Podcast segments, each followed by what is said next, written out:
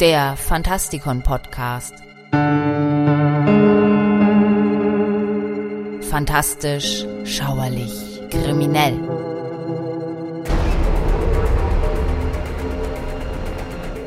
Ägyptische Mumien und Frankenstein-ähnliche Wissenschaftler standen Ende der 60er Jahre hoch im Kurs. Die Counterculture, die aus Amerika herüberschwappte und ihre Spuren auch in Europa hinterließ, hatte außer Flower Power auch das Interesse am Okkulten mitgebracht. Die Manson-Familie machte erste Schlagzeilen und bahnbrechende Horrorfilme wie Rosemary's Baby und Die Nacht der lebenden Toten eroberten die Kinos. Auch im Heftromansektor war es Zeit für etwas Neues. Und damit begrüße ich euch zu einer etwas speziellen Ausgabe in diesem Podcast. Heute geht es um ein Phänomen der deutschsprachigen Landschaft, den sogenannten Gruselkrimi.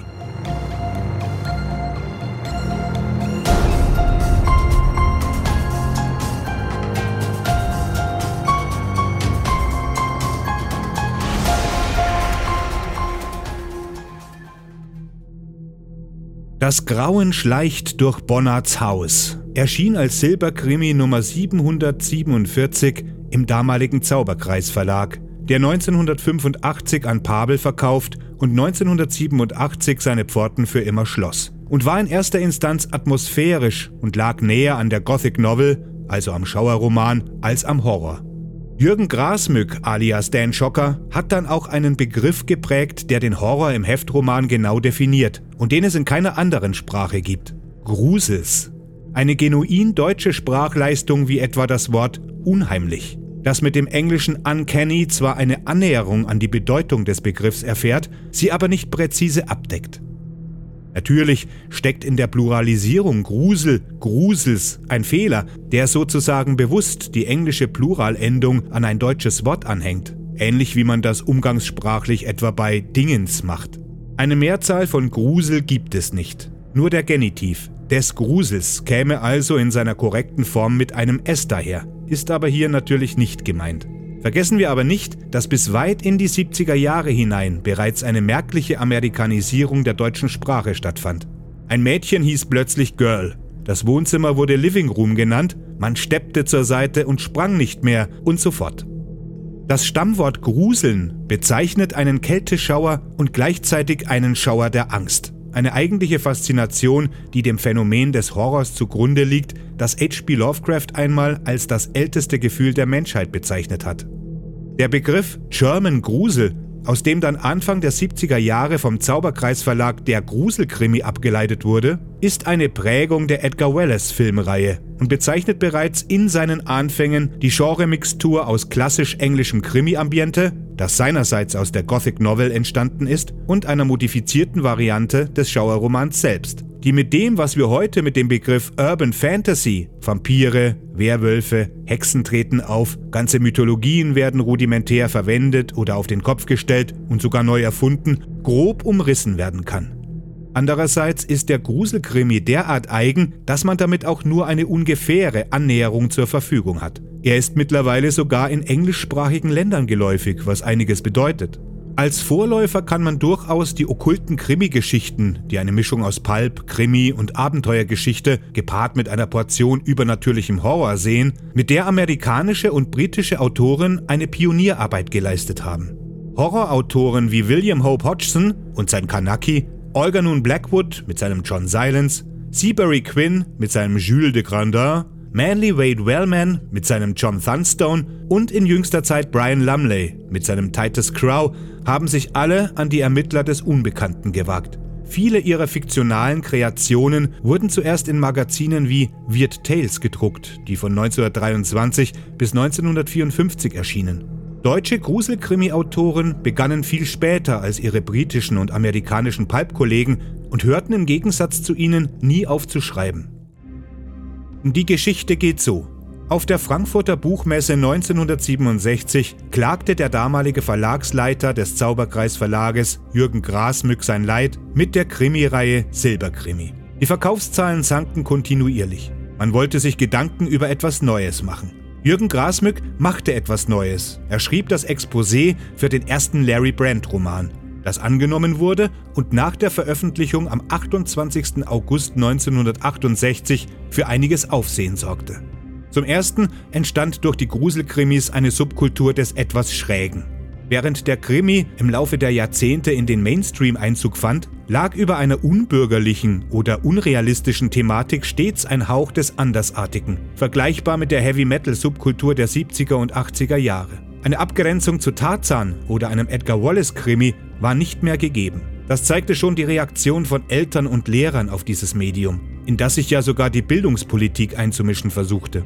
Tatsächlich passierte hier das, was in Jugendkulturen stets zu beobachten ist. Allerdings ist ein Heftroman etwas anderes als ein Film oder eine populäre Band und bleibt schon aus diesem Grund weit hinter deren Einflussbereich zurück. Es bildet sich ein Stück regionaler und persönlicher Epoche in der Epoche heraus, die zwar durch das kulturelle Geschehen in der Welt grundsätzlich mit dem herrschenden Zeitgeist verbunden ist, aber eine eigene Dynamik entwickelt, die nur ansatzweise mit Entwicklungen in anderen Ländern zu vergleichen ist. Auch wenn man es nicht glaubt, hat das muffige Deutschland gerade dafür gesorgt, dass so etwas wie der Gruselkrimi entstehen konnte.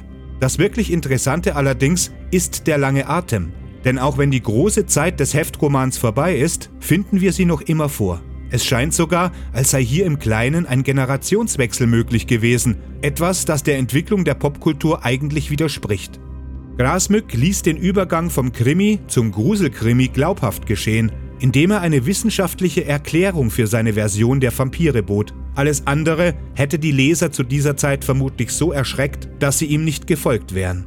Das tut der Atmosphäre keinen Abbruch, auch wenn es hier nur einen Hauch Übersinnliches gab, eine wiederbelebte Mumie, um genau zu sein. Fantastisch ist die Erzählung allemal und orientiert am Abenteuer und am Agentenmilieu, aus dem Larry Brand schließlich stammt.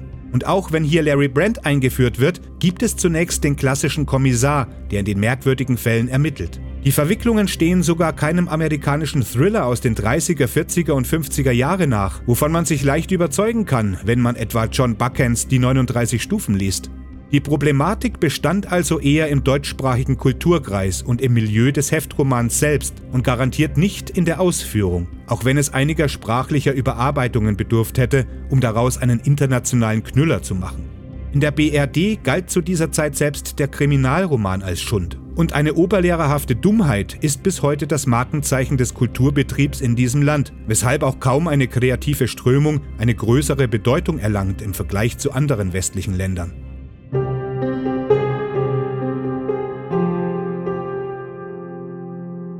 In der Umgebung von Moor ist es in den letzten sieben Monaten zu rätselhaften Vorfällen gekommen, bei denen Vampire gesichtet wurden und mehrere Menschen tatsächlich Bissspuren am Hals aufweisen.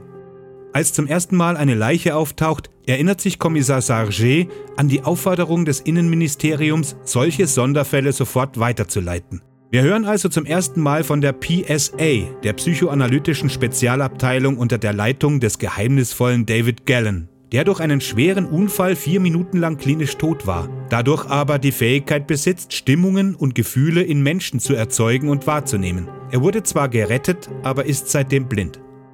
Als wir Larry Brand zum ersten Mal begegnen, ist er noch FBI-Agent, der sich während seines Urlaubs Europa ansehen will und unversehens in einen merkwürdigen Fall stolpert und am Ende vom FBI zur PSA wechselt. Dieser heiße Sommertag, heißt es da, sollte für den Mann aus New York eine Bedeutung gewinnen, die seine Zukunft schicksalhaft bestimmte. Tatsächlich hat ein Professor Bonner bei seiner letzten Reise nach Ägypten aus einem bisher unbekannten Grab kostbare Grabbeilagen und eine Mumie entwendet, in der er noch Spuren von Leben nachweisen konnte. Er hat die Absicht, diese mit Hilfe von frischem Blut wieder zum Leben zu erwecken, um als Ägyptologe für eine Sensation zu sorgen. Nun ist das hier allerdings kein dröger Mumienklamauk. Ganz im Gegenteil dreht sich das erzählerische Ablenkungsmanöver um ein Gezücht riesiger Vampirfledermäuse, die das Blut beschaffen sollen. Geschickt führt uns Grasmück zunächst den Biologen Simon Canol vor, der damit beschäftigt ist, die anfallenden Leichen verschwinden zu lassen, was ihm nicht gelingt, weil er ständig dabei gestört wird. Als aller Verdacht sich schließlich wieder auf Professor Bonner richtet, merken wir, dass ein ganz anderer Herr seine Kreise zieht. Larry Brandt gelingt schließlich das, was der Polizei um Kommissar Sagre nicht gelingt. Er stößt ins Innere vor. Die Geschichte ist verwickelt und ein Rad greift ins nächste. Außerdem bekommen wir viele Informationen über die PSA und deren Aufbau. Besieht man sich die heutigen Heftchen, dann muss man doch zugeben, dass dieser erste Gruselkrimi ein Flair und einen Aufbruch markiert, den bis heute nicht viele Exemplare für sich in Anspruch nehmen können. Mein Name ist Michael Percampus und ich hoffe, wir hören uns demnächst wieder. Gehabt euch wohl.